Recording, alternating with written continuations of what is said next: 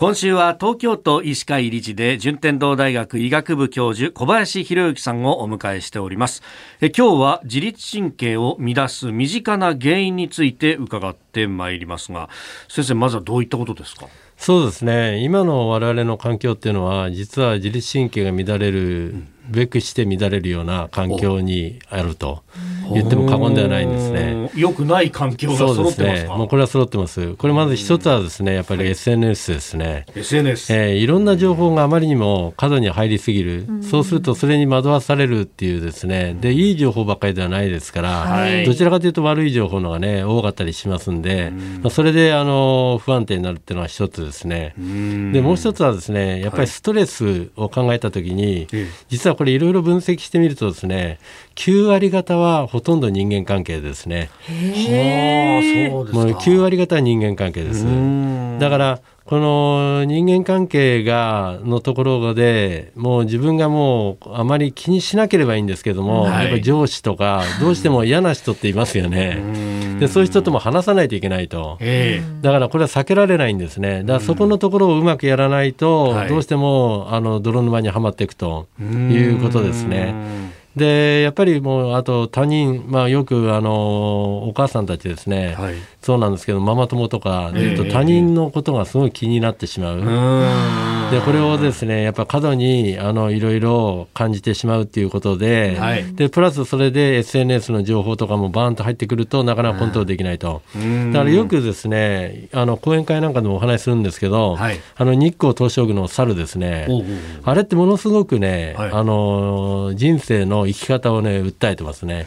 あの見ざる聞かざる言わざる、要はね、えー、あの余計なものは見ない、余計なものは聞かない、それから余計なこと言わない、これがね徹底できればストレスっていうのはね多分ね半分以上軽減します。なるほど。はい。いや確かに見ちゃうし、聞いちゃうし、だから言っちゃうみたいなね。そうですね。逆言っちゃいますよね。はい。ああ、あの東照宮のあの猿たちを思い浮かべて、そうですかせる。はい。あとまあ喜怒哀楽っていろんな感情ありますけれども自律神経に影響を及ぼすとするとどういう感情になりますか？ああのこれはね怒らないと叱らないって全然違うんですよ。あじゃあ叱るっていうのは、はい、怒るっていうのはね、ええ、じゃあどういうのかっていうとこれはね交感神経で起こってるんですだから感情だけなんですね。で叱るっていうのは副交感神経で叱ってるんですよ。だから怒るっていうのは血流が悪い状態叱るっていうのは血流がいい状態だから怒るっていうのは相手に恐怖を与える叱るっていうのは相手に愛情を感じさせるんですね。これだけ違う。だからよく皆さんに言うのは絶対に怒らない方がいい。怒ってね得することって何もないんですよ。必ず結果がねいい方向にいかないんですね。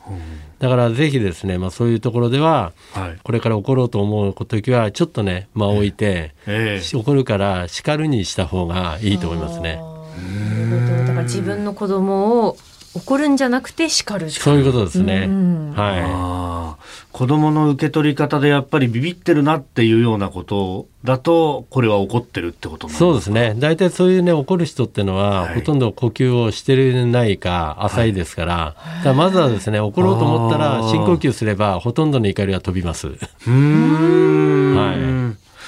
なるほど、はい、確かにこうなんかなんかの行動があってカッと来てこうお前って怒っちゃうんですけど。そういうことですね。間を置いてそこで深呼吸すれば、ええ、多分ねほとんどの怒りはね飛びますね。でそこから叱るっていうねいわゆる副交感神経の方の、はい、あの優位になった状態で愛情を持った叱り方ができると思いますね。あいや、本当反省することばかりですね。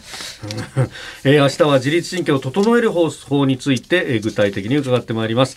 えー、順天堂大学医学部教授小林博之さんでした。先生、明日もよろしくお願いします。はい、よろしくお願いします。